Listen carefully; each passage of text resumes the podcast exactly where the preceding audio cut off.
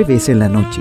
Y qué rico compartir con los amigos. De buena compañía, un buen trago, algo para picar y por supuesto, de una muy buena conversación. Hablando de todo un poco.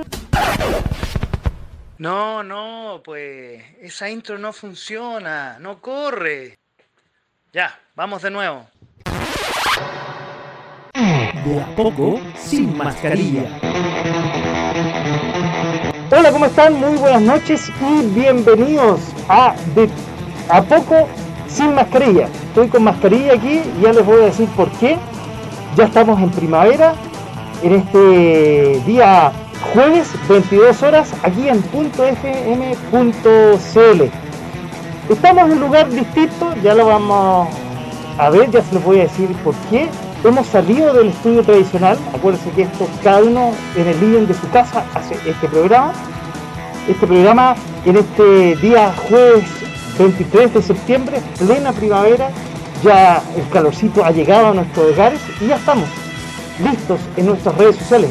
Recuerden, nos pueden estar eh, comentando sus comentarios en Facebook, en Facebook Live, donde tenemos eh, nuestra transmisión. También a través de Twitch, donde ya tenemos en las nuevas generaciones 7500 seguidores que nos siguen cada día en esta red social, estamos 24 horas transmitiendo nuestra mejor sonido e imagen y nuestra música, obviamente. También estamos en Instagram, donde nos pueden ver los sábados a las 19 horas este programa, lo pueden eh, revisitar, al igual que en YouTube. Y para qué decir, también en Spotify. Y por supuesto, en todas nuestras redes sociales de www.fm.cl. Ya estamos listos para comenzar el programa de hoy. Y como ya les dije eh, hace un instante, hemos salido del estudio. Hace mucho tiempo, después de esta pandemia, que no habíamos hecho esto de salir del estudio. ¿Y por qué? Porque tenemos el honor de presentar en este programa, y vamos a sacar la mascarilla, eh, tenemos el honor de tener a un escritor, a un filósofo y poeta chileno, que lo conocí el otro día justamente donde estoy. Y quiero agradecer a, mis amigos de la radio Dejando Huellas de la Reina que me han prestado su espacio. Ya van a ver el estudio de grabación, el estudio que ellos le llaman La Pecera, donde estamos eh, esta noche en este programa. De a poco, sin mascarilla, de .fm.cl. Con un hombre que ya dijimos que es escritor, filósofo, poeta chileno, nominamos, nominado al premio Nobel. Va a ser un honor entrevistar a, esta persona. Profesor decano de la Facultad de Filosofía del Derecho, autor de más de 50 obras de gran nivel literario y fundador de la Universidad Agrícola Veterinaria Científica y Pedagógica pedagógica, quiero decir, de Estados Unidos. Se me enreda un poco porque tantos títulos que tiene esta eminencia cultural, una larga tradición, es un historiador. Googleé por ahí y sus libros, casi todas sus obras, sus 50 obras se encuentran en Amazon. Ustedes los pueden comprar ahí y pueden ver todas sus obras. Y tengo el honor esta noche de entrevistarlo a don, el doctor, es doctor, Emilio Galán, Galán, quiero decir que es un galán, es realmente un caballero, lo van a conocer esta noche. Don Emilio, ¿cómo está? Muy buena noche, también corro esta eh. otra cámara. Gracias por estar en De a poco sin mascarilla aquí en .fm.cl. Muchas gracias también. Muy agradecido. Su presentación es magnífica. Espero no haber quedado corto con la presentación. Por favor, se excede usted en elogios para tan humilde persona como yo, pero no sé si soy acreedor a todo eso. Sin embargo, puedo decirle con absoluta franqueza, su personalidad también me agradó cuando tuve el honor de conocerle la primera vez. Bueno, le podemos contar a nuestro auditorio y a los que nos están viendo que tuve eh, el gusto de conocer en estos mismos estudios de la radio Dejando Huellas acá en La Reina a don Emilio hace un par de días atrás y realmente me sorprendió su elocuencia. Se nota que es un literato. Vamos a ver en las imágenes más adelante sus libros parte de sus 50 obras que él ha escrito, esa pluma, la, vamos a ir conociendo. Con mucho gusto. Pero le puedo hacer una ligera rectificación a, todo lo que usted dice. Por supuesto. Porque es para el bien de la comunidad, para usted también. Eh, es una observación modesta, pero que parece ampulosa, grandiosa. Cuando dice usted más de 50 obras, tiene mucha razón al emplear el, el adverbio de cantidad más de 50 obras. Porque yo, aunque no tengo la contabilidad completa, porque hay muchas obras mías que no han sido editadas, que están en papel borrador, que están escritas a lápiz, manuscritas, qué sé yo, con una letra muy, muy rápida. Entonces, si tengo la idea, no, no me demoro en, pensar mucho cómo es la caligrafía. Pero yo me entiendo.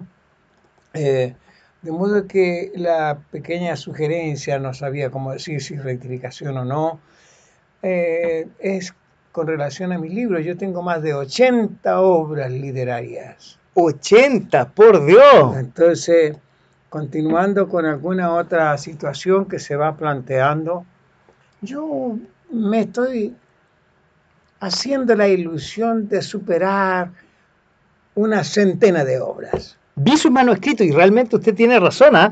eh, la letra es como la de médico, usted no se la entiende. Oye, quiero empezar, don Emilio, eh, y me, da risa su apellido, Galán, porque es...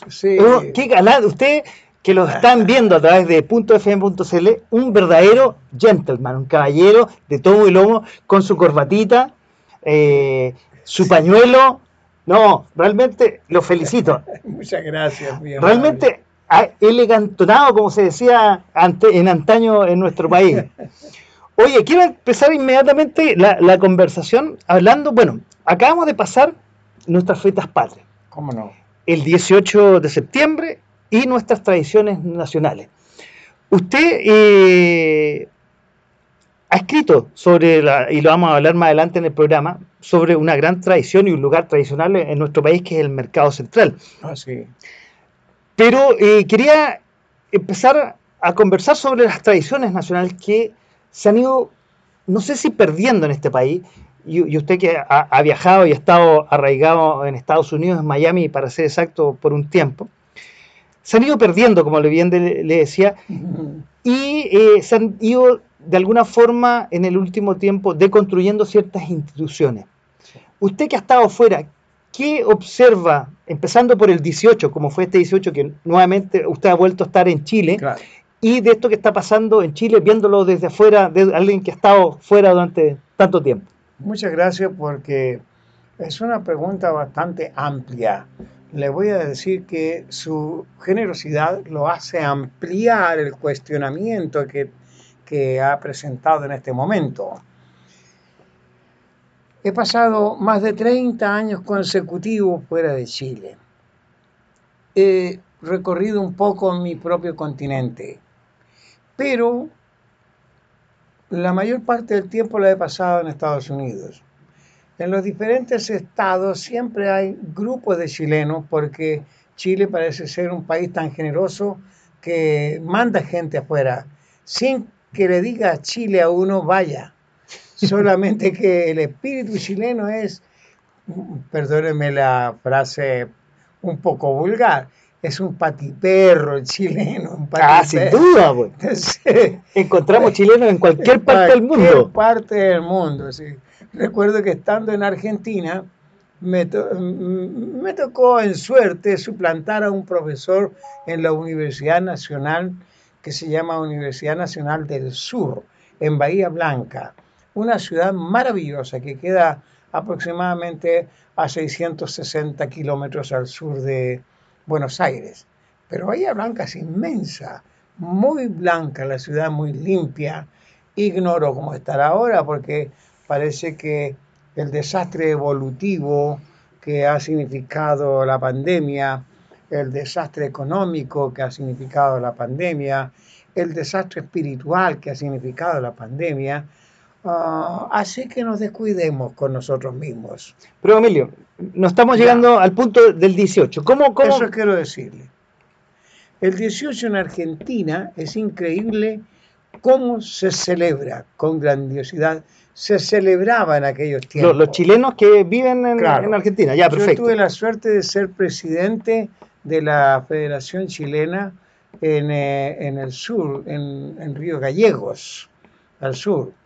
Y Río Gallegos es una ciudad que en aquel tiempo tenía 75 mil habitantes. Eso es provincia de Santa Cruz. Ya. Sin embargo, 70 mil eran chilenos. No le puedo creer, qué Y increíble. Y 5 mil eh, de otras nacionalidades, casi todos argentinos, pero nos falta el peruano, el boliviano, el otro patiperro. De... Entonces, pero la gran mayoría, imagínese usted, yo le hablo de tiempos muy pasados porque eh, es un poco audaz que yo relate la edad que tengo ahora, ¿no? Pero ya voy a cumplir 85 años. Y se le ve, pero Estoy parado, súper bien. Estoy muy bien todavía, sí. Y entonces me tocó de vivir allá por el año 75 y antes, en 1975, pero antes, ya. en, en esa región de Santa Cruz, provincia de Santa Cruz y Río Gallego se llama la ciudad, que dicho sea de paso, es una ciudad hermosa también, construida por chilenos. Hace más tiempo todavía supe que hubo un derrumbe en un cerro por Río Turbio. O sea, desde Río Gallegos a Río Turbio tenemos que ausentarnos 200 kilómetros más adentro porque es una zona minera y carbonífera. Y cerquita de las fiestas patrias, que fueron las fiestas patrias más dolorosas, que no creo contar otras, eh, se derrumbó el cerro Ya, la- perfecto. y sucumbieron más de 500 chilenos aplastados para nunca más volver a aparecer con millones de toneladas de materia inerte, piedra, etcétera. Oiga, pero Entonces, volvamos al tema. ¿Qué ha, ha sido volver a vivir el 18 de septiembre para usted aquí en Chile? Bueno, volver a, a Chile para, para tener la suerte de vivir este 18 de septiembre acá, ah, me voy a ir con una... Voy a regresar cuando regrese a Estados Unidos, eh, donde tengo que recoger muchas obras más que están dispersas. Me voy con una, una ligera amargura ¿Por qué? A ver. no por mi país como país, sino porque estamos rodeados de mucha gente que se nos viene encima, tal vez por la necesidad que en otros países existe de alimentación y de estabilidad sociopolítica.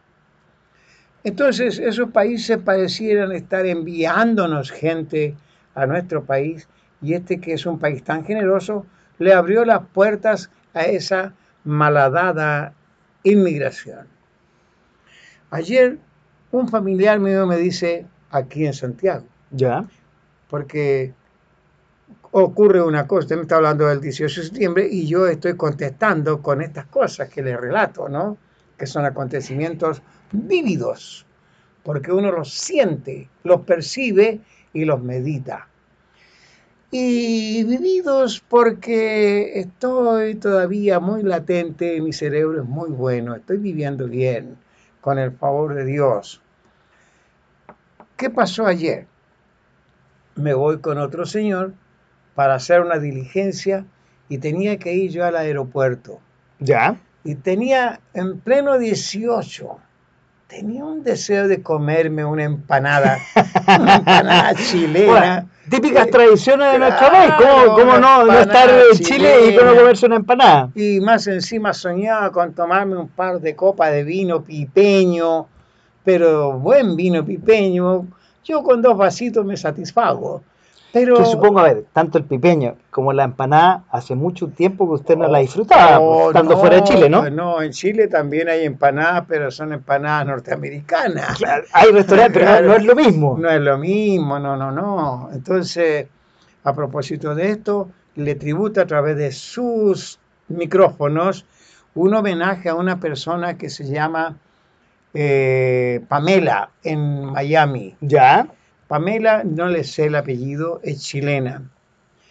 Eh, quedó sola, una situación familiar, eh, y se puso a hacer empanadas, todavía vivía con su esposo, de apellido Contreras, ¿Ya? eh, y comenzó a hacer empanadas. Su esposo me dice, quiere vender las empanaditas a mi mujer, si gusta, yo lo invito a mi casa, yo le invito a las empanadas.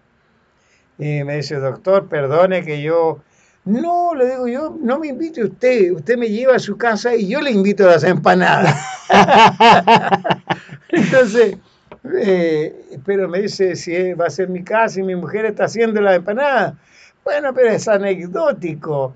Usted es chileno, su mujer es chilena. Me van a invitar a comer auténtica empanada chilena, aunque estamos en Estados Unidos. Pero de la, de la muralla, colgando en la muralla tenía un hornito. ¿Ya? Creo que le cabían cinco empanadas en el hornito. Oiga, ¿y esa Eh, casa decorada con, eh, Eh, con, eh, con la era- bandera y co- cosas, todo, motivos chilenos? Mire, por fuera, una casa humilde, ¿Ya? estaba bordada de banderitas Mira. la casa. ¿ah?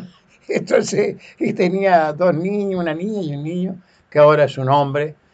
Y resulta que le digo, señora Pamela, tengo mucho deseo de comer sus empanadas porque usted es chilena y las hizo al estilo chileno. Claro, me dijo, y la empanada mía no la hace nadie, porque compro el lomo entero y con un cuchillo voy trozando la carne. No es carne molida, Ah, es carne picada. picada. La cebolla igual. Me dijo, a lo mejor van a tener hasta gusto a cebolla, pero para eso tengo aquí el merquén. Ah, mira, tenía hasta marquén. Claro. Y, y le digo, pero no me cuente más. Y comienzo a sacar las empanadas. A todo esto, el esposo, muy pícaro, se fue a un camión que él manejaba, un tráiler de 14, Perfecto, ajá. 8, 10 ejes, enorme, gigantesco. Y saca dos garrafas de vino de 5 litros cada una, tinto y blanco. Supongo que Chile no, garrafa no creo que exista en otro país, ¿no? Él no sé cómo las tenía, pero él viajaba para otras partes allá, qué sé yo, Mire. y, y tenía su garrafa él. Pero cómo lo hizo, no sé. Del camión las trajo y fue un gusto tan grande participar aquel 18 de septiembre. Entonces, con el tiempo, sufrí cuando supe que se había disociado el matrimonio, porque los dos eran bonísimas personas. Y con el tiempo la, mi amiga Pamela creó un restaurante que se llama Restaurant Pamelas y existe todavía. Pasaron 20, Ahí 25... estamos hablando en Miami. Sí, en Miami. Bueno, Pasaron- saludo Pamela, por si nos está viendo, nos está escuchando, a través de .fm.cl, donde tenemos a Emilio Claro. Galá esta noche compartiendo con nosotros. Sí, y nos hicimos muy amigos, yo nunca lo olvidaré. Bueno, Pamela en realidad tiene ahora el restaurante chileno más prestigioso que existe en Miami.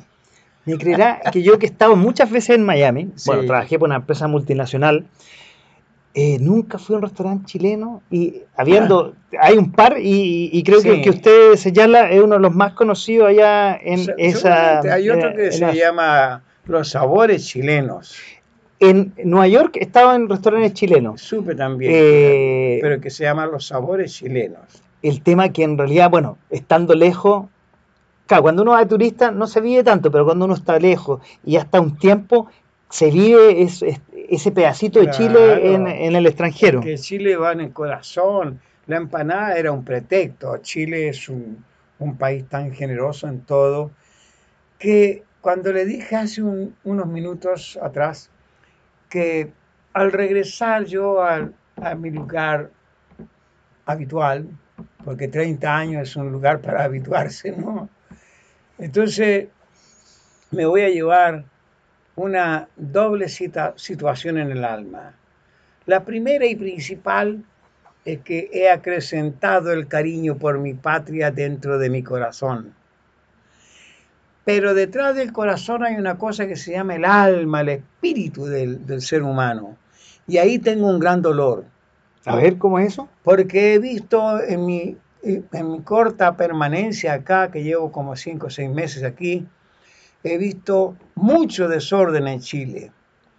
Me acerqué voluntariamente a la Plaza Baquedano porque por televisión vi, estaba recién llegando yo, como arriba del, monumento había un hombre con una sierra cortándole las patas al caballo de- del general Baquedano. Yo no quería creerlo. Así que llegaron los carabineros y lógicamente lo bajaron de ahí y se acabó la, la situación porque después viene el chorro de agua, hay que dispersar a los, a los maleantes porque son maleantes. Entonces una persona me dice, no, me dice, esto no es nada comparado con el con estallido social. El del 18 de octubre, para que recordemos a los que nos están escuchando y viendo. Claro, yo no sé cuándo fue, pero fue eh, hace dos años, ¿no? 18 de octubre del 2019. Ya Va, a cumplir dos años. Ya. De hecho, y, y- y un poco hablando de las tradiciones y de las fechas, hay gente que, perdónenme, eh, que, que emita mi opinión eh, en mi programa, hay gente que cree que es una nueva independencia el 18 de octubre, cosa que, eh, créame, voy a emitir un juicio mío, o sea, nosotros tenemos una, una fecha donde festejamos nuestra Claro. independencia, que no es la independencia, en realidad es la primera Junta de Gobierno, que es el 18 de septiembre, que es la primera pregunta que, Sí. que le hice para abordar la, la conversación de esta Sí. noche. Sí. Pero 18 de octubre, claro, eh, a ver, fue el estallido social, pero no es para conmemorarlo. pues. Es que usted sabe que esas ideas que usted está... Y usted que es historiador Sí. me podrá comprender lo que estoy ¿Cómo planteando. No, por supuesto. No solamente comprendo, sino que justifico lo que usted dice, pero no justifico la acción de ellos, porque esos son vandalismos. ¿Sabe usted decir? Y decir es un es como anatematizante que van a celebrar una, una segunda liberación, qué sé yo, independencia del país, esos tipos que son asesinos, atorrantes y mal vestidos y de un lenguaje soez, procas. Entonces, ellos vienen a, a librarnos de qué? A crear una nueva independencia. ¿Por qué? ¿Sabe usted lo que ocurrió? ¿Cómo? Perdone que diga sabe, yo sé que lo sabe. Puede que no, ¿ah? Pues es yo una- créame aquí, yo una- siempre lo, eh, yo siempre eh, en mi programa lo, eh, me confieso, yo soy el tipo más ignorante que hay. Por favor, no, pero yo eh, me disculpo por la, la audacia de decir, ¿sabe usted eh, esto?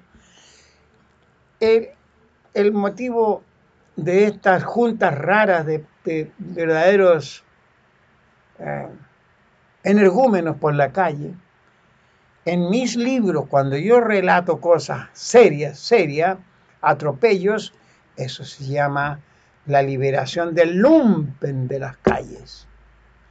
Ahora, ¿cómo podemos comparar la independencia de Chile, por ejemplo, en 1910?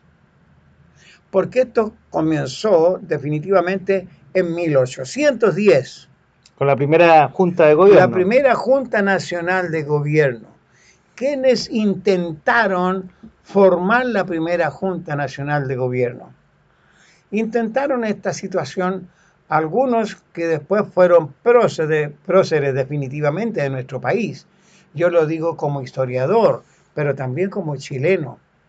Pero después de haber estado en la, reyerta de Flandes, cerca de, de Napoleón Bonaparte, don José Miguel Carrera, que allá se desempeñó como cabo de ejército y probablemente llega a ser alférez después, por, porque era un, un hombre muy bien plantado, pero tenía sus, él parecía ser un poco limitado ante los grandes acontecimientos de aquellas épocas. Sin embargo, llega a Santiago de Chile en calidad de general de ejército. El mismo no sé quién le dio el título de general de ejército, pero su familia era una familia de gente sumamente interesante en el país. Tal es así que su propio padre era don Ignacio de la Carrera, era miembro de la Honorable Junta de Gobierno de 1810. Pero el hijo va y le dice, ahora soy yo el jefe de Chile. Todos ustedes van presos. Cuando el padre se opuso, también fue preso el padre. Y por allá, por ahí, le Juan Fernández, no sé cuánta, cuánta barbaridad pasó.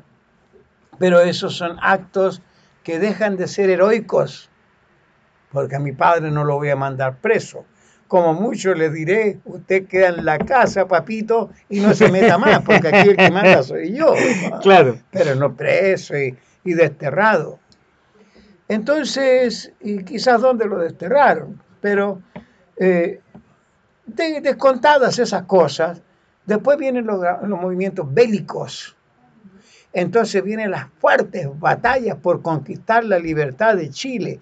Estamos en plena época de libertad de Chile, usted y yo, frente a estos magníficos micrófonos. Por lo tanto, podemos recordar históricamente estos hechos. Pero no así con lo que usted dice, que lo comparto absolutamente, y toda la historia que ha pasado en nuestro país. Estos par de personas que se tomaron la Plaza Italia, Plaza Dignidad, como le dicen ahora, Plaza Baqueano, ¿no se encontrarán héroes de la patria? Mire, ellos van a considerar héroe a una persona que van a destinar para que sea héroe, porque yo he recibido en mi teléfono, pero lo pasé todo a mano Ya. y lo escribí en un papel para escribirlo a máquina y mandárselo a todas las autoridades de Chile a la brevedad. No he tenido la ocasión nada más. Me mandan 39 cláusulas que aparentemente salieron de Venezuela, en donde dice, Chile tiene que morir, hay que destrozar a Chile, hay que liquidar a los carabineros, tiene que desaparecer carabineros y desaparecer el ejército, porque nosotros tenemos un partido único que va a regir los destinos del nuevo Chile. Y uno de los candidatos a la presidencia en este instante, ¿Ya? cuyo apellido me voy a conservar en homenaje al 18 y en homenaje a sus micrófonos. Muchas gracias, ¿ya? No lo voy a decir, pero la gente me va a comprender. Si yo no lo hubiera visto por televisión y escuchado al señorito ese, nunca lo hubiera creído. Dice, uno de, de mis propósitos cuando yo sea presidente de la República es inmediatamente proceder a sacar la bandera chilena, terminar con ella, porque esa bandera le sirvió a Pinochet. Y lo dice con un desprecio, ni siquiera con la hidalguía del Señor que puede argumentar algo positivo. Si no hay argumento positivo, hay una sobra de pereza intelectual en esa persona. ¿Cómo es posible que en plena fiesta, que estamos ya, faltan 10, 15 días para iniciar la fiesta de la patria, diga él semejante barbaridad? Y sobre todo porque viene desde lejos el mandato para des- destrozar la bandera, quitar la patria potestad, la patria potestad se la, se la escuché también a otro candidato, donde dice, tenemos necesidad de hacer un Chile nuevo. Este Chile nuevo tiene que ser con techo para todos, pero propiedad para el Estado. Techo para cualquier persona, pero las propiedades para el Estado. Ya, ahí está diciendo usted qué candidato me imagino que puede ser. No, no quiero nombrar. No, no, está bien, sí, lo voy a respetar, lo voy a Claro. respetar eso. Eh, Oiga, pero y ahí va otra pregunta, me sale inmediatamente, que usted ya, ya usted un poco lo, lo desliza. Eh, me preguntó por el 18. ¿qué, No, no, está, está bien, qué me pero llevo? Yo me llevo en el corazón algo, le dije, y en el alma otra cosa. no, y me ale- y me alegro, y me alegro de lo visto incluso en estas festividades, que a pesar de todo lo que ha pasado, la gente siente orgullo de la bandera, Claro, nuestra bandera de la Claro. estrella solitaria, nuestra emblema patrio tricolor, claro. de la palabra militar que Algunos vociferaron que por qué se iba a hacer eh, la parada militar, que era muy cara, que esa plata la podrían haber destinado, creo, hasta, hasta el mismo candidato que usted parece que, que, insinúa por ahí. Dice, ¿por qué esa, plata, esa plata no la destinan a, otras, a otras cosas? Y entonces, eh, lo que... Y además, la... también un poco lo deslizó hace un minuto, la destrucción de las entidades. Carabineros, el Poder Judicial, eh, el Banco Central hasta hace muy poco hay, que... hay que destruir todos los bancos. Y tiene que existir un solo, según ellos, un solo banco central, pero de la central único. Nunca dejan de mencionar el partido único, la central única, es más o menos la CUT que tuvimos que destrozar aquellos años. correcto. Entonces, eh, ¿en qué pie está Chile, mi querido señor y amigo don Francisco? ¿En qué pie está Chile? Yo, si tuviera 50 años menos de edad, estaría, habría comprado un caballo para ir a remoler mi caballo. Ah, pero porque Chile, Chile. Pero no tengo 50 años menos. Oiga, y le aprovecho de preguntar, de todos estos cambios que están pasando, sí. ¿qué opina de la convención constituyente? Es una pregunta bastante prematura, porque uno vislumbra las cosas y no puedo asegurar nada. Pero la constituyente, hasta este momento, me está presentando a mí como persona individual. Otros tendrán otros criterios. Pero por ahí yo vi también una fotografía que me mandaron al general Pinochet de civil, rigurosamente bien vestido. Como usted está impecable, supongo. Gracias. Eh, Voy a bajar un poco el computador para que lo vea. Mira la corbata ahí que tiene. Ah. Sigue, perdón. Gracias. Entonces, el general rigurosamente vestido de civil, entregándole un premio a una muchachita de 16, 18 años, no sé, que consistía en una beca para que fuera a estudiar a lo extranjero y la mandaba con gloria y majestad para que la recibieran principales universidades europeas. Esa muchachita resultó ser ahora la presidenta de la convención constituyente una de las mujeres esta semana dentro de las 100 más influyentes del mundo según la revista Time. No creo que sea influyente tanto, tanto. El Time puede decir porque se hace su propia propaganda. No se olvide que el Time ha sido una revista cuestionada también en el mundo, pero no deja de ser influyente la revista. Pero de ahí a que esta mujer sea influyente en el mundo, pero ni soñarlo. Eso sería que nosotros estuviéramos haciendo propaganda. ¿Por qué le digo eso? No puede ser que tenga tanta influencia porque ella ha despotricado contra el hombre que le abrió las puertas para su propio futuro. ¿Qué significa eso? Significa una indolencia espiritual extraordinaria, una mujer que se hace presidenta de ahí, de esta convención, porque la eligieron como un símbolo porque entre las 29 cosas que me llegaron a mí, 39, aparece que debe Chile contemplar, en al desarmársele a Chile, debe contemplar la independencia de todo el territorio araucano. Y esta mujer es araucana o descendiente de araucano.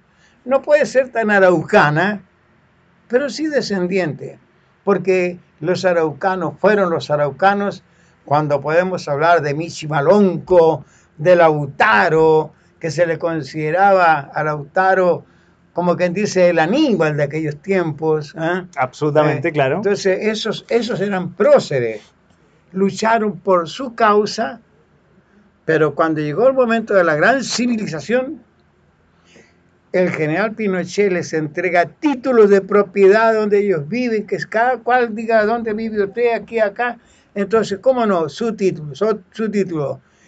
Pero también tienen que trabajar ustedes, ¿no? también tienen que crear industrias o, establecimientos educacionales, hospitales, eh, todo lo que hace una civilización. Nunca han hecho nada los araucanos. Y yo los quiero porque son una parte muy simbólica de nosotros. La raza chilena tiene mucho de araucano. Bueno, de hecho, yo supongo yo y todos los chilenos, salvo algunos que hayan llegado hace muy poco, tienen sangre araucana eh, en su vena. Bastante diluida. Sí, no, sin duda. Pero, Ahora, ya que toco el tema de, los araucanos. Déjeme decirle la. Adelante, ¿Por qué yo considero que es una persona que no puede tener la influencia de esta presidenta de la Convención Constituyente? Porque, como decía, no sé, Napoleón Bonaparte, no hay peor pájaro que el que ensucia su propio nido. Ah, qué bonita frase. Y además, eh, qué malo es el perro que le muerde la mano al amo que le da el pan. Un señor, que un señor que la supera mucho y que luchó durante, fue el general más antiguo del mundo en su momento, pero le da a ella la mano y la nombra para que la reciban en cualquier lugar de Europa. La nombra como una potencia intelectual. ¿Cómo agradece esa mujer? ¿Cuál es el sentido de la, de la gratitud para ella? Entonces dejó de ser araucana, porque un araucano no hace eso Tal vez no son ni araucanos los que hoy están incendiando los camiones madereros en el sur de Chile. Se me adelantó la pregunta. Eso le iba a preguntar yo. Claro. Les recuerdo que estamos en www.fm.cl y estamos con el gran escritor, filósofo y poeta chileno, doctor Emilio Galán. Y la gracia de esta conversación, yo tenía una pauta, pero se van, se van creando preguntas. Y justamente le iba a preguntar, hablamos de la convención constituyente, ya me dio su opinión, me queda súper clara, que todavía, obviamente, no tenemos, no podemos opinar mucho porque está en camino. Sí. Pero usted deslizó, eh, y, y, ahí va mi pregunta ahora, ¿qué opina de lo que está pasando hoy día en la Araucanía? Toda esta cosa que podríamos decir que no solamente este gobierno, sino los anteriores, está, y sobre todo en el último tiempo, está descontrolado. Hay grupos armados que hacen y deshacen y nadie hace nada. Yo quiero comprender lo que usted me quiere preguntar, que su pregunta es, es un pálido reflejo de lo que conserva su intelecto. No, es mi intelecto no va a quiere, quiere llegar más allá. Yo le voy a dar cabalmente mi opinión. Adelante, el micrófono se acabó, Gracias. Se acabaron los grandes talentos de los araucanos. Se acabaron las épocas en que ellos luchaban por, por sacar a estos españoles que según ellos venían aquí a comer oro. Tal es así que los españoles fueron prácticamente derrotados por los araucanos. Pero hubo un español que nunca se dejó derrotar y que viene a morir en el año 1553 en los valles de Cañete. Salió en busca de avanzar para dejar civilización más allá, más allá, va con su gente y se es sorprendido en un vallecito que era muy lindo, con lindos pastos y todo, pero estos pastos estaban naciéndose en unos fangales. De modo que cuando pasaron las caballerías de, don Pedro de Valdivia y compañía, los caballos pisotearon un poco y se comenzó a empantanar la situación. Y ahí aparecen los araucanos dándole palo y todo lo que fuera, lazos, piedra, lo que sea, a los españoles para matarlos a todos, extinguirlos. Pero eh, el jefe de los españoles era un verdadero león, un toro, don Pedro de Valdivia. Y este hombre era hombre justo, aunque tenía que ser severo también. Absolutamente. Como doña, la, mujer de él, que fue su amante, doña Inés, de Suárez, ¿eh? ella en cierta ocasión se vio obligada a cercenarle las manos a, los indios rebeldes. No los mató, pero los dejó mutilados para que otros le dieran de comer y se dejaran el jaleo de, de las tomas que ellos hacían de los lugares. Entonces, doña Isabel, perdón, doña Inés no fue una mujer violenta, pero se vio compelida a la violencia. Dígame usted, ¿qué hicieron los araucanos? Las noticias que nos llegan ahora son rayanas en la utopía y en la fantasía, porque se dice que no pudiéndole sacar la celada de la cabeza, viene Mishimalonco, o tal vez sería otro, y le asestó un garrotazo en la cabeza a ese toro que se llamaba Pedro de Valdivia. Le hundió el casco de, de bronce y acero en la cabeza, pero después lo ponen ahí de espalda y le dan a beber oro derretido eso era flagelar hasta el extremo a una persona. Vamos a suponer que por ser salvajes ellos, si es que le cabe el término, porque no eran tan salvajes, porque tenían muy buena inteligencia, si no, no hubieran sido tan buenos estrategas. Pero tenían una sangre tan ardiente que los obligaba, su propia sangre los impulsaba a las mayores crueldades. Sin embargo, Chile quiere a don Pedro de Valdivia. Este es el único país que poco menos que adoramos a don Pedro, los chilenos. ¿Y sabe usted por qué? Yo encuentro una raíz. No, no, no lo sé. Yo le encuentro una raíz histórica a lo que le estoy diciendo. Porque él llega en 1541 y en 13 años que vivió en Chile, avanzando, con el permiso de los reyes de España, porque eso quiere decir que era un gran caballero. Él escribía sus cartas, sus cartas para el rey de España, que era en aquel tiempo Carlos V, rey de España y emperador de Alemania, aunque tenía su sangre austríaca y todo. Pero así eran los tiempos de los grandes reyes de, aquel, de aquellas épocas. Entonces, le manda a solicitar permiso en sus cartas para seguir avanzando. Y si fuera posible que lo autorice para ocupar un millón de pesos, digo hipotéticamente, en, nuevos equipos, nuevas, qué sé yo, lo que se necesita para avanzar. Desde luego, esas cartas fueron desapareciendo y el rey de España le contestaba que sí, pero tardíamente mientras llegaba la respuesta, porque no teníamos telégrafos, ni trenes, ni aviones. ¿Cuánto se demoraba una carta en ir y volver? Eh, teóricamente tres a cuatro meses. Ya, No, en ir. O sea, seis meses en volver. En volver podría pasar el año entero. Ya, perfecto. Porque no iba a estar escribiendo de inmediato la respuesta, el rey.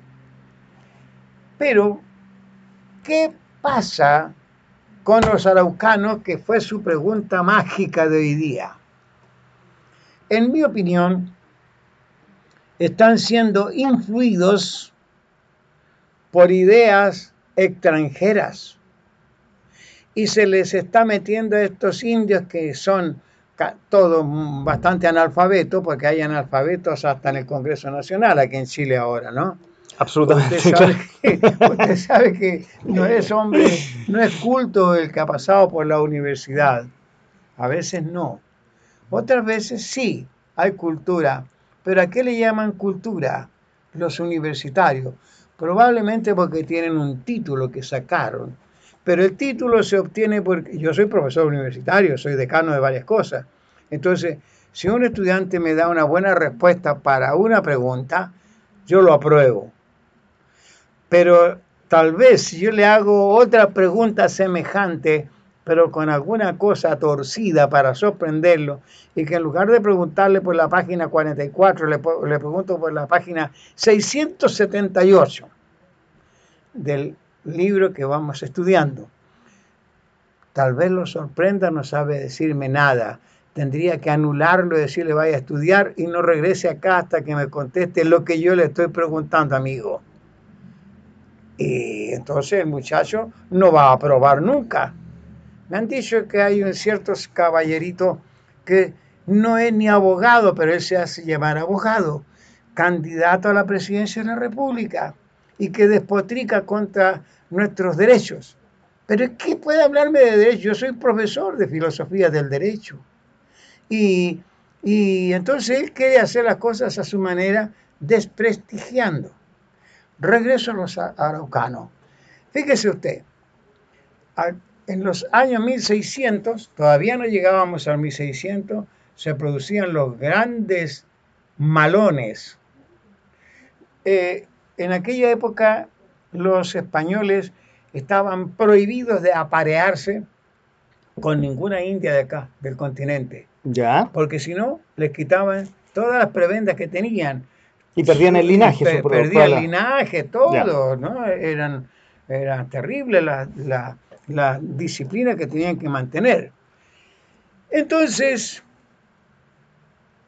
los españoles perseguían a los indios araucanos que los asaltaban a ellos en sus propias empalizadas, que le llamábamos pueblo. ¿Qué pueblo? Una empalizada, una empalizada, con una ruca de adobe donde se metían los españoles, lo mejor que podían, ¿no es cierto?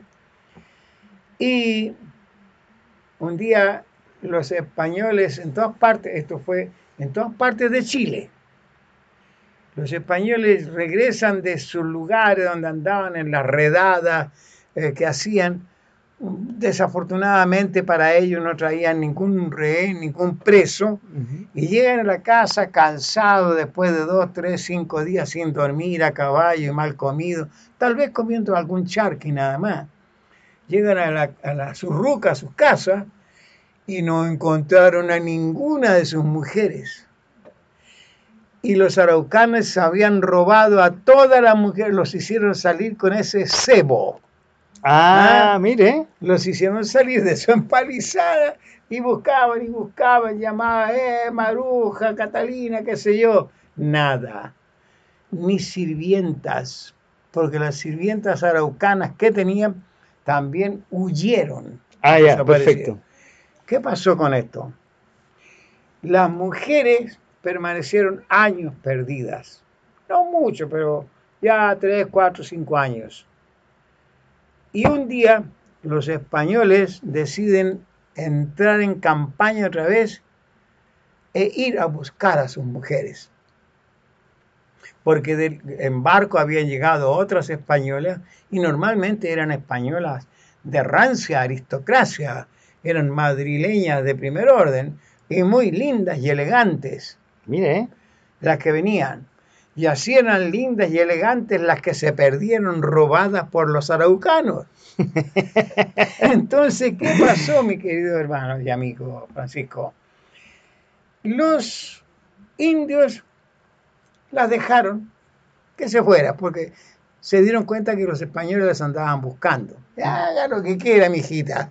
Hablando en chileno. En buen chileno. ya. Ah, mijita, dice con el. Con el ah, vaya. Total que las recogieron a las 41 mujeres que había españolas. Una de ellas gravemente enferma, que rápidamente la embarcaron a España porque salía en esos tiempos un barco de, navegando para España y la mandaron por enferma, por delicada gravemente. Tiene que haber muerto en el camino porque Nunca se supo si murió o a lo mejor se mejoró también, ya. pero allá. Las otras 40 mujeres se volvieron a la ruca con los indios. Ah, le gustó quizás el, la sorpresita que tenían los indios debajo de las piernas, no sé, probablemente. No sé, yo no me atrevo a decir tanto, pero algo tendrían los araucanos que las mujeres volvieron. ¿Qué pasó con los españoles? ¿Ya? Salieron otra vez a buscar a las mujeres, qué sé yo, en las pampas, en los cerros, en las rucas que encontraban no encontraron ninguna, pero vieron una cantidad de niñitos indios, araucanos, morenos con ojos verdes, rubios con ojos azules. Ah, ahí está, ahí está. La prole. La prole dejada de los indios, que todos eran grandes jefes, porque la tropa no se metía con las, con las preciosas mujeres, ¿no? Eso era, era para, para los grandes nomás, para los lautaros más pequeños. Ah, perfecto. para los, los, caciques, los caciques importantes, claro, Claro, claro. Eran de buena salud, de buen porte, hermosos cuerpos, como decía don Pedro de Valdivia, al estilo de Quijote. Eran de muy hermosos cuerpos, espaldas anchas y nervudas. Y entonces se crea una raza nueva. Y esa, mi señor caballero, esa es la raza chilena. Mire, ¿eh? De ahí surge el chileno. Por eso nosotros tenemos, el chileno es en cierta forma medio fatalista, pero no le toquen a su patria porque se vuelve energúmeno. No, no, no me martiricen mucho porque me voy a defender. El chileno es muy leguleyo. El que estudia leyes las quiere saber todas y entonces abusa del que no ha estudiado leyes. El que es médico chileno es buena gente, pero es tirano también.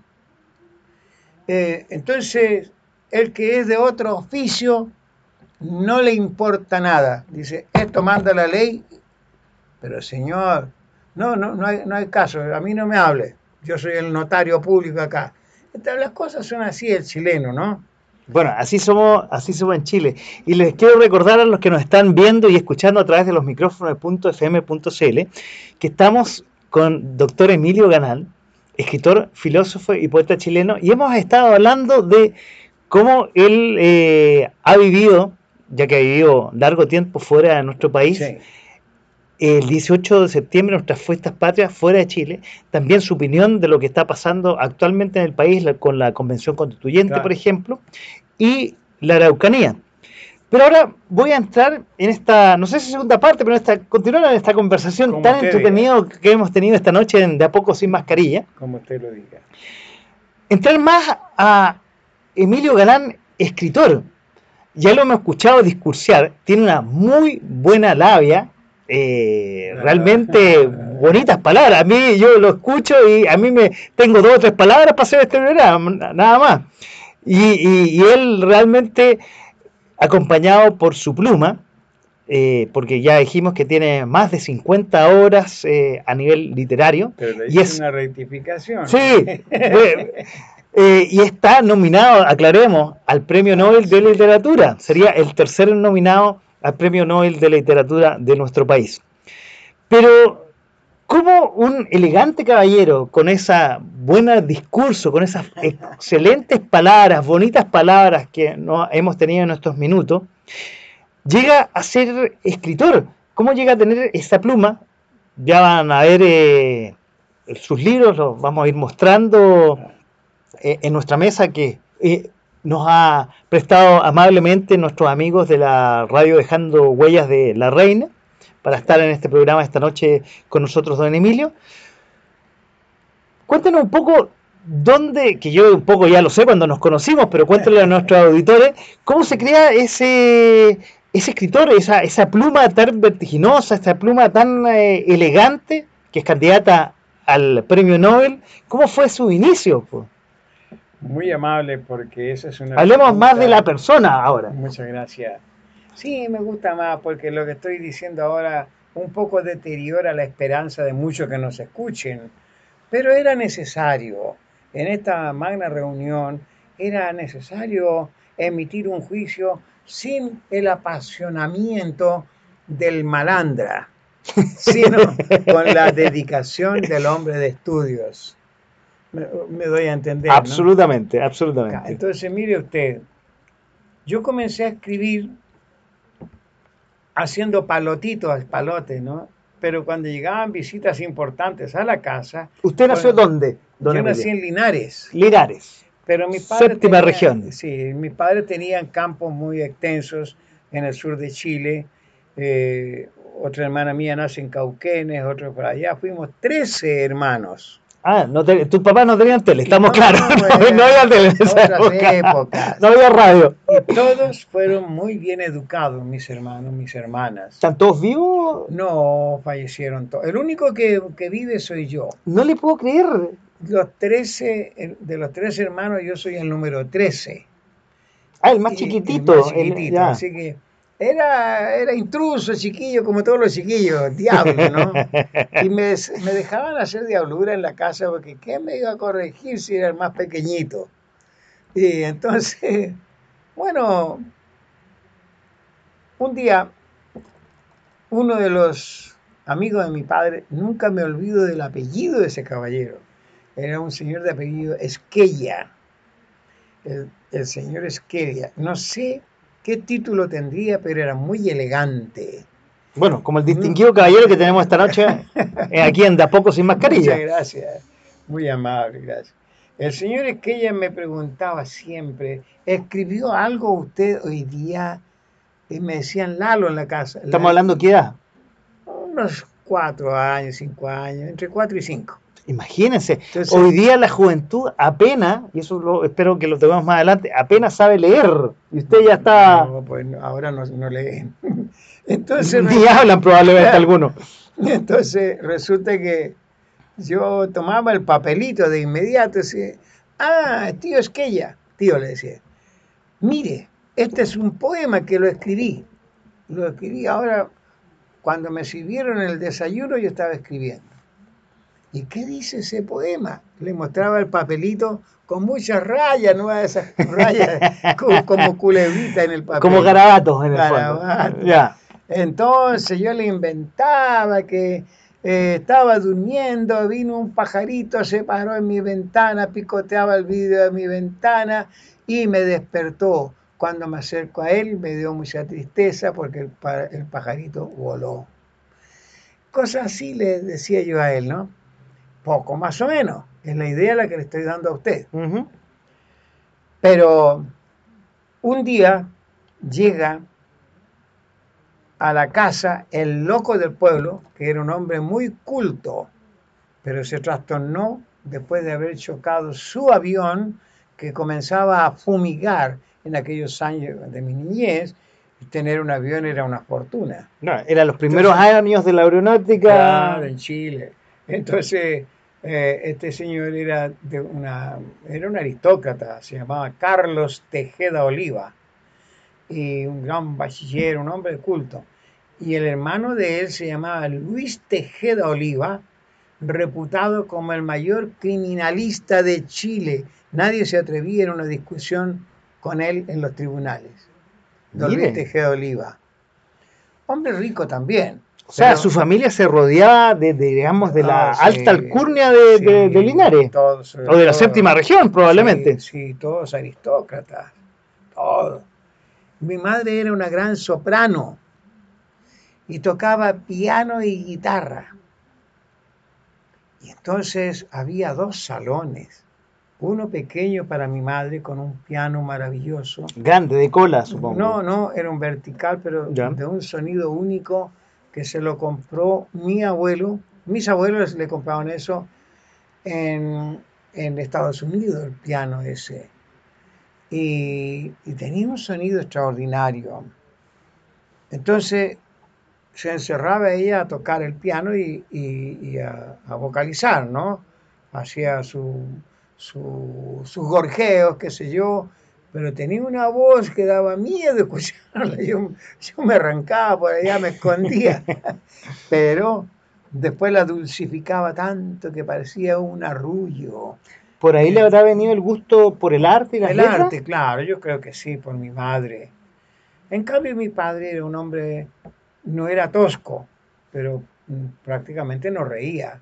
Bueno, los padres en esa época, en la última generación, los papás somos más horizontal en la relación con nuestros hijos, pero yo me acuerdo la relación entre mi abuelo y mi papá era distante, era, era, era distante. Se hacían eh, entre la de mi papá y la mía ya era un poco más cercana, yo con, la, con mi hija son, como le digo, más horizontal, pero eh, y, su época lo más probable, y me lo cuenta mi madre, existía la, mesa de los adultos y de los jóvenes, y después de los 21 parece que uno pasaba... Nosotros nos sentábamos todos a la mesa con mis padres. Ya, ya. Todo. Y la mesa era grande, era como para 40 personas, una mesa de caoba extraordinaria, las sillas de ratán con el respaldo alto de ese tejido ratán que es como, como una fibra, ¿no? correcto. Tejido, eh, Era un salón de verdad. Y el salón grande era para nosotros, para que estudiáramos piano en el otro piano que tenía el salón.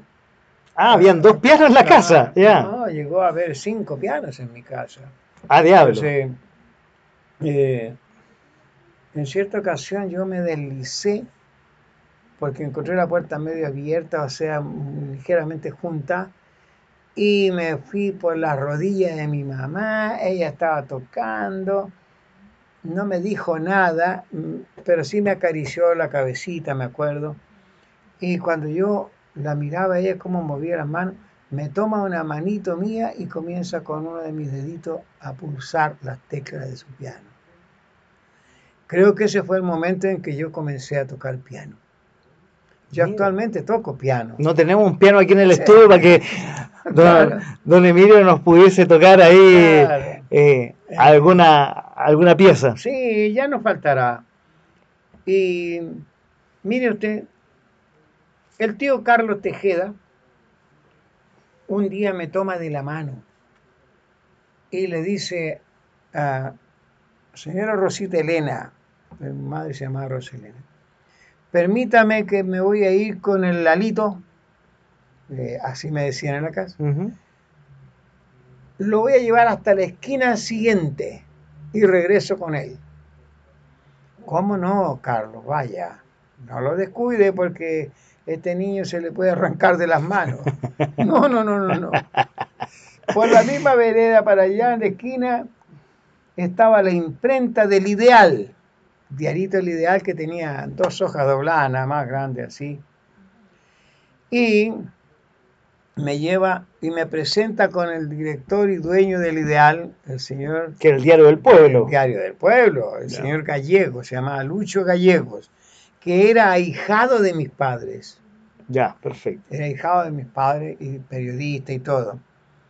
Y entonces el tío Carlos le dice, y yo lo recuerdo bien, porque yo me acuerdo de cosas de, mi primera infancia, pero Dios me ha dado esa posibilidad de recordar mucho con, con gran facilidad. Entonces le dice que me presenta como el futuro gran poeta de Chile. Y, y le dice, Lucho, que des la orden para publicar estos poemas de mi, de mi ahijado, que soy yo, de mi pupilo. Y le muestro yo dos poemitas. Uno se llamaba El Álamo, el otro se llamaba El Sauce Llorón. A mis cinco años yo no sé de dónde tenía vocabulario, pero yo ya leía muchas cosas. Leía el Fausto a los cinco años, el Fausto, esa novela. Perdón, a ver, dígale a nuestros auditores que probablemente no conocen qué era el Fausto, yo tampoco, ¿eh? soy sincero. El, Fausto era una revista parecida a lo que después aparece como el OK. Ah, perfecto. era una revista así de rústica, pero muy bien encuadernada, donde se publicaba cosas maravillosas de los grandes escritores europeos y uno de ellos, por ejemplo, era el gran Alejandro Dumas, Alexandre Dumas, en francés. Alejandro Dumas, y ahí yo comencé a leer, siendo tan niñito, una obra que se llamaba La Corona de la Reina. Yo recuerdo vagamente su contenido, después lo leí cuando grande. Los tres mosqueteros de Alejandro Dumas, D'Artagnan y qué sé yo. Bueno, ese tipo de lectura avivaron mi inteligencia, que tal vez la tenía, porque si no, no hubiera escrito esas cosas. Entonces, y decía el álamo, por ejemplo, álamo que creces a la orilla del estero, que en su lindo fondo luce un blanco, un blanco pedregal. Yo soy niño y tanto quiero que contigo vengo a jugar. Pero... Me sorprende que todavía se acuerde de eso, ¿ah? Sí, y después... Como si fuera ayer. Y después el otro, sauce dormido. Sauce dormido, yo sé que lloras, más ¿por qué sufres? No sé por qué. Era el sauce llorón. Tal vez añoras un bien lejano, un bien perdido en lejanas horas que con el viento o con el estero, con el estero quizás se fue. Oye, cuando esa misma semana, los días sábados, salían los canillitas a repartir el diario. Ah, los canillitas, para los que nos están escuchando y no saben lo que son canillitas, son, y corríjame si me estoy equivocando, don Emilio, son los muchachos que pescaban el lote de diario, iban gritando, en este caso, ¿cómo se llama el diario? El eh, ideal. El ideal, el ideal, un par de centavos de costado, ¿no? Entonces iban, vendiendo el diario, son los canillitas, y canillitas porque además usaban shorts, eh, pantalones cortos. Eran niños de campo con mantas, si estaba lloviendo, debajo de la mantita ocultaban el diario. El ideal, con ojota o, o descalzo simplemente, eh, con los pantaloncitos remangados hasta las rodillas, ¿no? Hasta las rodillas. Y corrían mostrando las canillas, por eso se llaman canillitas. Canillitas, claro. Y eso en todas las ciudades del mundo eh, existió. Pero allá era. Y esto ocurría en la ciudad de Mulchen, ya no en Linares ni en sino en Mulchen, donde estaba el otro campo de mis padres y comienzan a gritar el diario de esta manera. Apareció el niño poeta, apareció el niño poeta de Mulchen, apareció. Entonces eh, yo estaba en la casa, ¿no? tarde, ya como a las 7 de la tarde, y estábamos tomando cafecito y mi papá pregunta que se perdió un niño, un niño poeta, anda perdido por ahí. y todos nosotros calladitos y yo también. Pero resulta que el niño poeta era yo. Y mi mamá le dice, tal vez se refiere, compremos el diario, que lo van a dejar aquí, lo vienen a traer ya en unos momentos, aparece nuestro canillita. Y ahí le dejaba el diario a la familia, que nunca compraban uno, sino varios, y le regalaban encima su propina al muchachito. Se peleaban los, canillitas por llegar a la casa nuestra. Y ahí ven los poemas de, de del Lalito. del, niño escritor. Del niño escritor. Esa fue mi anécdota más interesante, una de, las interesantes, pero después hubo de pasar otro acontecimiento. Y esto sí lo relato con gran ternura. Mi madre acostumbraba a llevarme de la mano al, eh, a la iglesia los días domingos para ir a la, a la misa. A la misa. Ajá. Y nos íbamos al templo de la plaza, porque también estaba el convento ahí arriba en un cerro. Pero iba a la plaza los días domingo, me llevaba de la mano y al salir de la iglesia aparece un, un joven muy bien vestido, muy agradable, y me toma de la mano saludando a mi madre con mucho afecto, pero era un joven, jovencito y le pide permiso a mi madre para llevarme de la mano al otro lado de la plaza, cruzar diagonalmente la plaza donde estaban los caballeros que tenían sus lustrabotas, que le lustraban los zapatos, y cada lustrabota tenía sus clientes, entre ellos mi padre, ¿no? Perfecto. Y estaban conversando. Oficio que se ha ido perdiendo y queda solamente en el centro de la ciudad alguno. Sí. Entonces cambiaban un pie, cambiaban el otro pie, le frotaban con un paño, zapatos impecables estos caballeros, y aparece ese señor conmigo de la mano en medio de esos caballeros. Pero como era un joven todavía ese, no, lo tomaron muy en cuenta, ¿no? Pero él dice, les quiero presentar, caballeros, nunca olvidé la palabra caballero, que él la pronunció varias veces en esa ocasión, al futuro gran poeta de Chile, esto es lo más grande que tenemos aquí en Mulchen. Y mi papá dice, ¿qué hace con mi hijo de la mano? ¿Qué hace con mi hijo de la mano, Pablo? ¿De qué va a hacer mi hijo? un muchachito tan pequeño todavía. Y yo era pequeño de estatura y era flaquito también, pero era diablo. Entonces, sí, le dice él, en fin, y comienza la broma, no sé qué más pasaría.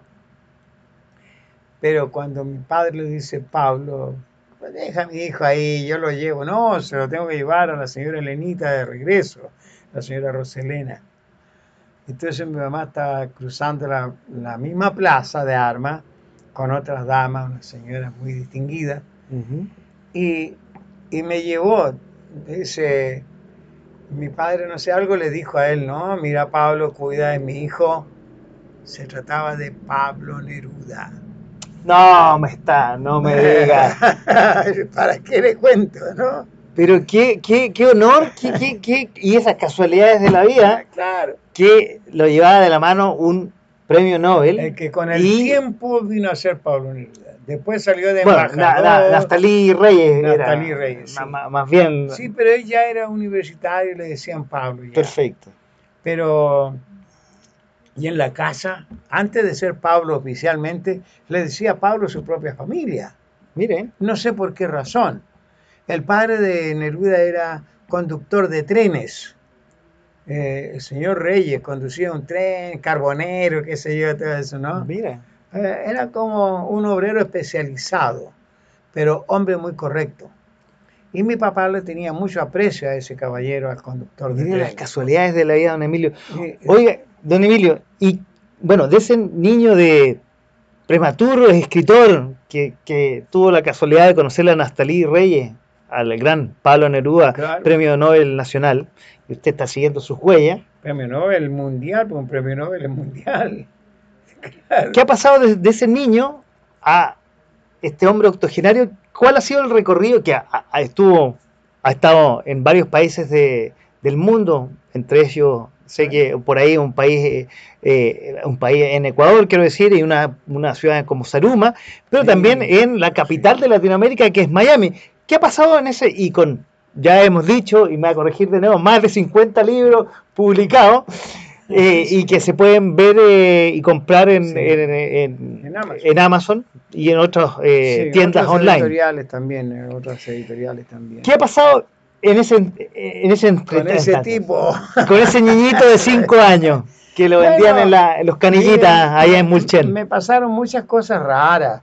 Yo considero que me extralimité. Porque después me mandan a mí a estudiar al colegio franciscano siendo muy niñito. ¿Eso es donde acá en Santiago? De, Mulchen a Chillán. A Chillán, perfecto. Y en Chillán estaba el padre Chofito, que llegaba, Chofito Hernández, no sé cómo se llama, Rafael sería. Chofito Hernández, el padre, me tenía mucho aprecio y era muy amigo de mis padres. Y entonces él descubre que yo a muy temprana edad leía muy bien y escribía muy bien. Tenía 6, 7 años pero para mí era pan comido, cualquier cosa, lo que me enseñaban mis profesores.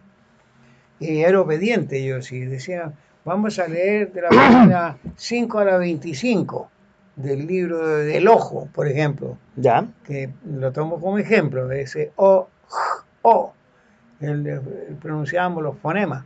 Así aprendíamos a leer. Pero después yo leía cualquier libro. Entonces me fueron pasando rápidamente de curso. Yo creo que la escuela primaria la hice en un par de años, no, no, tengo mayor, eh, eh, eh, digamos, no veo otras expectativas mías dentro de esos primeros cursos. Dos, tres años sería nada más. Ya, perfecto. Y paso inmediatamente a las humanidades. Pero ya había entrado yo al seminario, un seminario franciscano.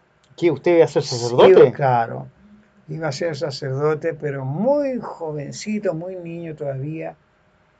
Y de pronto me autorizan para entrar a la biblioteca del convento franciscano. Y tenía que alumbrarme muchas veces con vela, pero había unas palmatorias grandes, en fin, y me vigilaban que no fuera a derramar la cera o la esperma del, con la llama, ¿no? Ajá. La, de la vela. De la vela. Me encantaba el olor a papel que tenía la... Parecía un encierro, pero con olor a papel de, de libro. ¿Y sabe lo que me ocurrió? En aquel tiempo, otra vez me comencé a destacar. Cuando nos enseñaban latín, yo aprendí rápidamente el latín y me encantaba leer el latín. Y en la hora del almuerzo, en el refectorio, yo era uno de los lectores de, de los libros que nos pasaban para que leyéramos mientras todos comen, hay alguien que está leyendo allá al lado del rector, que en ese momento es un celador. Ya. Y entonces yo otra vez me comienzo a destacar, pero sin querer hacerlo, solamente porque me gustaba. Y usted me llevó a esta conversación al preguntarme qué hay de la personalidad mía como de esos tiempos. Entonces le estoy contestando, que sirva como ejemplo para otros todo lo bueno que yo pueda decir o haya dicho hasta acá, y como un tributo a mi patria, porque en algún momento me voy a ausentar nuevamente. Eh, se está tramitando por ahí un viaje mío para Suecia, Estocolmo eh, y también a Madrid. Pero ese es cuento de otro, de otro segmento. Entonces, eh, de pronto me toman a mí un examen muy largo y me, anunciaron que me iban a tomar un examen que iba a durar, a durar fácilmente tres horas. Y todos los alumnos estaban pendientes, ¿no? Entonces fuimos seleccionados de todo el alumnado, 200 alumnos, de los cuales 14 fuimos trasladados del seminario al Colegio Seráfico Superior, donde ya entra a estudiar el muchachito, pero rigurosamente, con una disciplina moral y física. A las cuatro y media estábamos saltando en un corredor con un frío espantoso y descalzo, y descalzo, que parecía martirio, pero sudábamos rápido, ¿no? yo comencé y me encuentro, esto es lo que le quería decir mi querido Francisco, de pronto encuentro un libro tan extraño que se llamaba El Derecho. ¿Qué es el derecho? Yo decía, estará torcido. estará torcido. mucha gente puede que al día de hoy piense eso, ¿ah? no, no se preocupe, don Emilio. Entonces el derecho comienzo a leerlo y me comenzó a gustar. Todo en español. Poco tiempo después supe que don Andrés Bello había escrito el Código de Procedimiento Civil, siendo rector de la Universidad de Chile y fundador también. Porque si bien es cierto, fueron otros señores que iniciaron, como Benjamín Vicuña Maquena, eh, Guillermo Lastarria, eh, en fin, otros grandes intelectos de la época, deciden crear una universidad y esa fue la Chile. Venezolano por lo demás, don Andrés Bello. Sí, pero nacionalizado en Chile. Sin duda, pero pensando en la cantidad de venezolanos que han llegado en el último tiempo a nuestro país. Ojalá la mitad de ellos, quiero ser muy ambicioso, fueran como la mitad de Andrés Bello. Ah, qué fuerte declaración, don Emilio. No, pero son muy trabajadores. Yo tengo grandes amigos eh, venezolanos y son aperrados. Como vinieron, vinieron de cero es como, el, como cuando llegaron los inmigrantes a Estados Unidos. Yo no dudo que debe haber muchos venezolanos de cierta sociedad entre nosotros. No puedo culparlos a ellos de lo que hagan otros venezolanos en la plaza de armas, jugando al naipe y, que vuelan los billetes de, de, diferentes dimensiones. Ah, bueno, pero como en todas las cosas y en todos los oficios hay, de todo, y, no solamente venezolano, en cualquier nacionalidad, incluso chileno, hay bueno, más o menos, y malo. ¿Usted ha ido a la Plaza de Armas últimamente? Eh, le soy sincero, hace un par de meses pasé cerca, pero no he ido a la, a la Plaza de Armas. Sé que se ha convertido en una eh, más que la Plaza de Armas chilena es una plaza de armas multinacional y especialmente peruana, hay mucha casa de cambio, incluso si uno anda medio despistado puede ser hasta peligroso.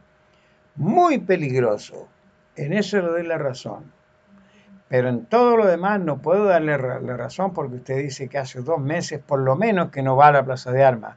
Yo hace dos días Ah, bueno. Porque yo he estado paseándome permanentemente por ese sector sin decirle a la familia donde estoy ahora, dónde ando, porque si no me van a reprochar.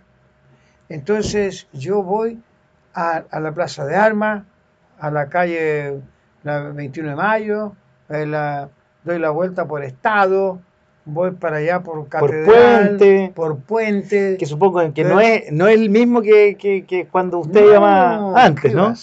nada. Entonces, ¿qué pasa con esto, hermano mío? Eso se ha transformado en un lenos... Bueno, se lo voy a decir. Bueno, eso, es usted el invitado, es usted el micrófono, dele. En un lenocinio, ¿sabe lo que es eso? No? no, me pilló. No, ya le dije, yo soy tremendamente ignorante es poco menos que a puertas abiertas un caldo de prostitución. Ah, pero el centro, eso el centro hace mucho tiempo que ya se está convirtiendo, se está convirtiendo en eso. Bueno, eh, pero, pero no debería ser. ¿Cómo es posible? Pero en las grandes capitales, don Emilio, y usted que, que es un hombre viajado, en las grandes ciudades siempre hay un sector eh, que donde de esa calaña. Claro, donde ese, el oficio más antiguo se, se desarrolla. Cuente, en Mulchen también usted era chico, pero también tiene que haber ahí un sector donde habían eh, bueno, había niñas. Pero no se veía esa promiscuidad que se ve acá. No, es que, a ver, a ver el mundo ha evolucionado, don Emilio. Entonces usted quiere justificar que mediante esa evolución existan ahí en la plaza. No, no, no, no, yo no quiero justificar, no en absoluto, ni, pero no, en absoluto. A ver, es parte del crecimiento inorgánico de una cultura, de una, de una, de una sociedad. Eh, y no lo estoy justificando, ¿ah? Le doy, le doy la, la, mitad de sus frases, las tomo para mí, cuando dijo crecimiento. Es parte del crecimiento de la cultura, dijo usted. De una sociedad más que una pero, cultura. Llámele así, es parte del crecimiento de la cultura de la incultura. Bueno, es que supongo, y usted que tiene más canas que yo, y más experiencia más bien. Sí, la tengo. Eh, a ver, la sociedad, y volviendo al tema de conversación, ha ido cambiando. Ya la gente, lamentablemente, yo diría que, que esta noche estamos con un gran escritor, filósofo y poeta nacional, candidato al premio Nobel de Literatura. Es universal la gente ha perdido el gusto por la lectura. Ya no encontramos, y yo creo que poco, eh, poco, así, no digo que no exista. Voy a, ir eh, terminando yo mi, mi, perorata porque no lo quiero cansar tampoco. No, sí, nos queda un par de minutos y ahí yo, yo le, además le, con todos los programas le quiero pedir, eh, quiero pedirle también una, una recomendación, pero esta es la, la, última pregunta para ir cerrando el programa. A ver, usted como, como escritor, ya, ya lo he dicho varias veces durante el programa, la gente ha perdido el gusto por la lectura, el gusto por los libros, por el, dar vuelta a ese papel. Algunos se han ido a lo digital, que bueno, han cambiado su forma de leer, pero hay algunos que definitivamente y lamentablemente yo diría, y esto es un juicio de valor, la mayoría ya no lee. No. Pesca el computador, a lo más lee un par de diarios digitales y lo peor, y yo, que eh, por suerte no soy papá de niños chicos, veo a los niños chicos que ya están pasando con permiso a tomar su teléfono, que en vez viven con el con los dispositivos móviles y en vez de estar entreteniéndose quizás con un libro como antes lo hacía yo pintando, lo hicieron mis hijas, no, viendo dibujos animados. Entonces ya se alejan bastante de la lectura, bastante de alimentar eh, esta, este músculo que tenemos aquí que se llama la cabeza con, con, ah, con buena letra. Mire usted, el mundo va cambiando, pero es justo que nosotros permitamos que cambie de una manera tan drástica. La obligación de todos nosotros es crear un nuevo mundo con aquellos que quieran leer un libro. Y ahí estoy yo. Considero que la misión mía me la ha dado la divina providencia. No de casualidad he escrito más de 80 obras, que muchas están, hay que compaginarlas y todo, pero ahí están. Entonces, mis amigos a veces se ríen de mí y me dicen, eh, doctor, por favor, ¿para qué escribe tanto? me dice, uno de ellos cometió un error muy grave un día que fue mi propio contador. A partir de ahí, nunca más fue mi contador. Dice, sí, ¿para qué escribe todo si eso es basura? No le puedo creer que eso dijo. Entonces, otro que estaba ahí al lado nuestro, lo tomó de un brazo fuertemente y eh, parece que le dolió el apretón que le dio es decir, no puedes expresarte así delante de un talento como es nuestro querido Emilio.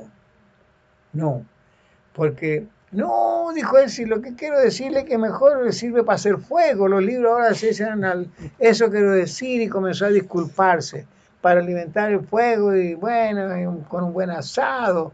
Y comenzó a disculparse el contador se le fue de las manos un grupo grande que le pagaban a él toda la semana sus emolumentos de contador.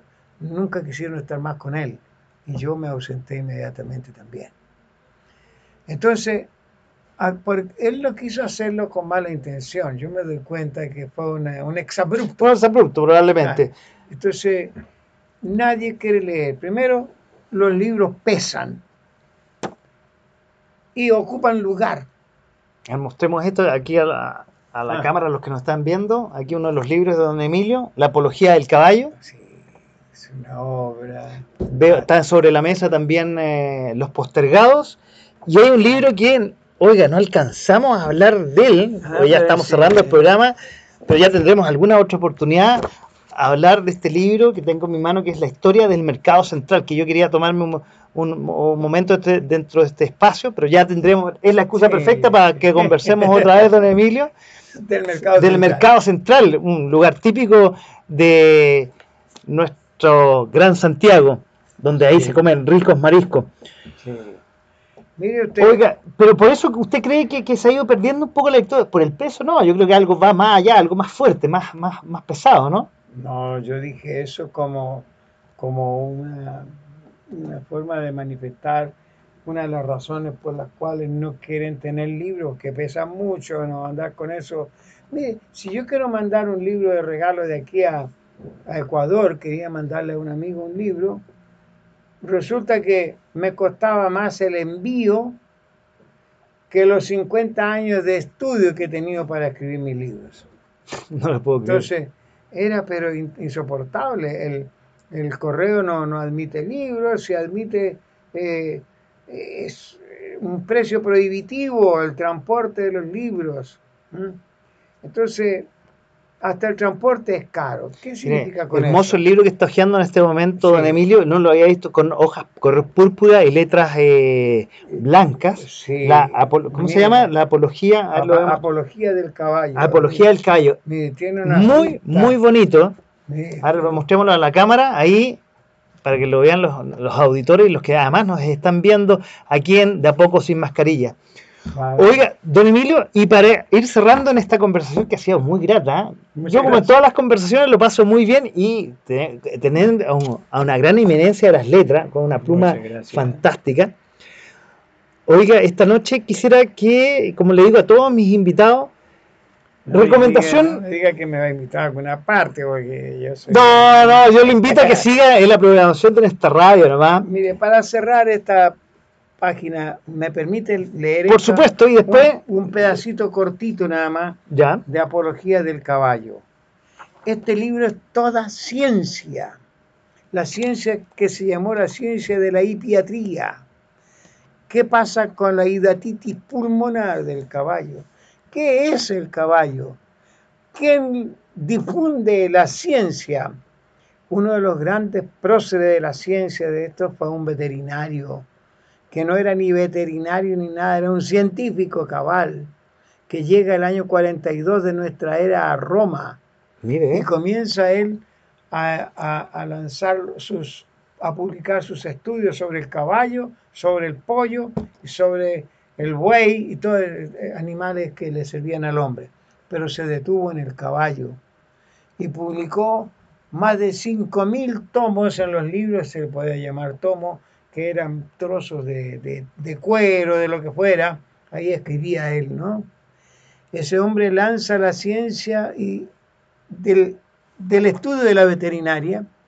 Hoy está considerado como el padre de la veterinaria. Es un dato histórico para su programa.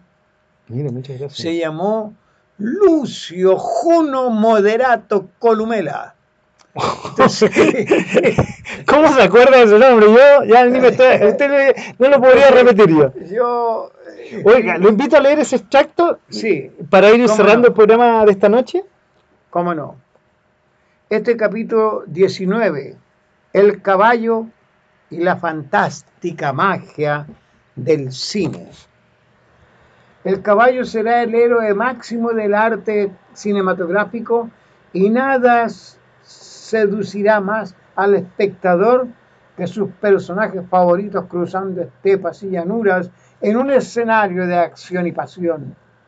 ¿Cómo no recordar emocionadamente a Roy Roger montando su famoso Tiger, que significa gatillo, a Centella de Hopalong Cassidy, a Campeón de Jenny Austri, al fantástico Plata del Llanero Solitario, a Zorro y su Tornado, como al noble indio toro montando en veloz carrera a su pinto inmortal, delicia encantadora de los niños que viajando en alas de la imaginación vivían aventuras en el fantástico mundo de sus sueños. ¿Qué no ha significado entonces el caballo a modo de epílogo? Comentemos reducidamente. Con el caballo hemos transitado los intrincados senderos del tiempo y el silencio, las carpetas de la ciencia. ¿Cuál es el, el caso de Leonardo da Vinci? que en un caballo muerto escudriña el complejo recorrido de los tendones y arterias. Hemos incursionado en el campo del deporte, el agro y el arte. Y esta pluma transida de afecto evoca la magnífica y a la vez postrera herencia de su nombre, el caballo, en la apología del caballo. Qué bonito, realmente un aplauso, don Emilio. Oiga, muchas gracias por entregarnos esa hermosa lectura y mostrarnos su pluma a esta hora de la noche en el programa de Y .fm.cl. estos libros todos son parte de mi literatura. Parte de los más de 50 publicados. Sí, aquí tiene usted esto que vamos a hablar en la próxima sesión, si tiene la gentileza de invitarme, que es la historia del mercado central de Santiago. de Oiga, Chile. ese yo, se nos hizo corto el programa. Una de las gracias de conversar Sí. que se, se hace corto. Oiga, y para ir cerrando, Sí, yo siempre a mis invitados le pido una recomendación. ¿Qué nos puede recomendar a los que no somos tan buenos para la lectura, a los que son buenos para la lectura, o cualquier cosa que a usted se le ocurra de- que le pueda recomendar a las personas que nos están viendo y nos están escuchando esta noche? yo quisiera recomendar, ya que usted me emplea ese término recomendar, pero quisiera sugerir que en los hogares abran un- una caja de zapatos y la pongan de perfil o como sea, pero adentro algunos libros cuyos lomos puedan leer sus descendientes. Y acercar al hijo a la mesa y decirle, este es un libro que vale la pena leer. Es que yo tengo mi computador y yo no necesito leer más. Sí necesita. El computador y el teléfono es como goma de mascar para los ojos. Un poquito nada más y después se olvida todo.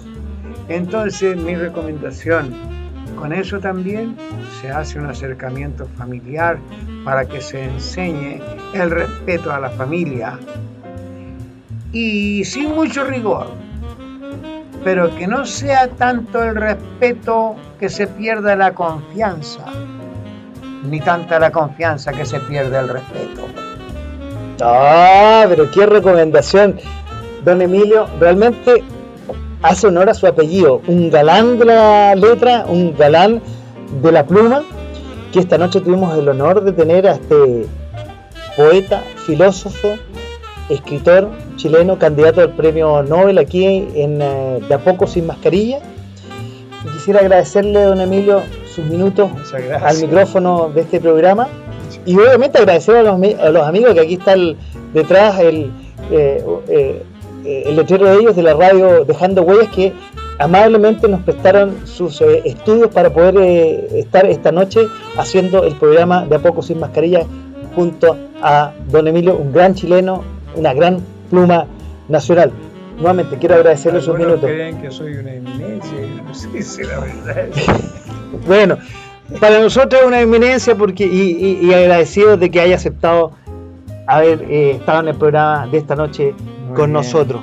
Espero haber satisfecho sus inquietudes, amigos Francisco. Faltaron cosas y por eso oh. queda cordialmente invitado para otro programa donde hablaremos de algunos de sus libros que no hemos, no, estuvimos, estuvimos hablando una hora y media, feliz en este programa, y no alcanzamos a hablar de su bella literatura, de su pluma que tuvimos, pudimos leer la apología, algo un extracto de la apología del caballo. Oiga, don Emilio, muchas gracias y como yo siempre termino este programa, también quiero agradecer a todos los que nos escucharon, que estuvieron al otro lado del micrófono y al otro lado de la pantalla esta noche. Muchas gracias. Y oiga, quiero invitarlo, eh, siempre en el programa terminamos con una canción. Este, este martes pasado, 21 de septiembre, fue el Día del Trabajador Radial. ¿Usted sabía? Sí, supe que estaba. El Día del Trabajador. Entonces vamos a escuchar una canción escrita por Roger Taylor, que es el baterista de la banda de rock británica Queen, que fue el primer sencillo extraído e incluido en el álbum The Works de esta agrupación eh, británica, interpretada y grabada en 1984. Fue lanzada como sencillo con la canción I Go Crazy de Brian Adams, de Brian Adams, de Brian May, quiero decir, como la B.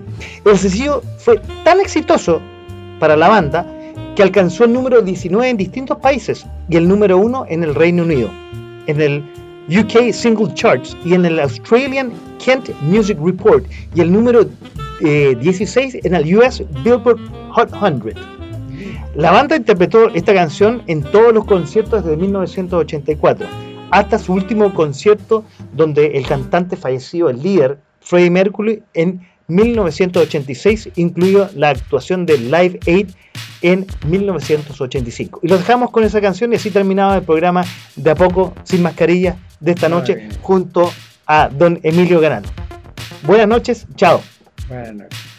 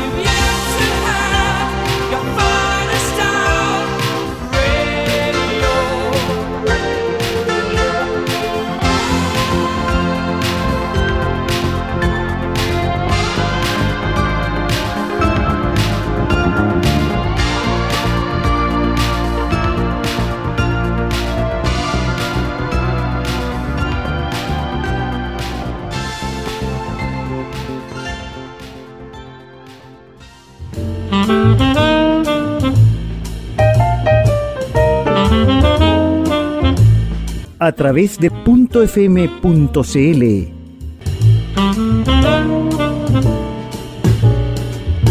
Esto fue de, a poco, sin mascarilla.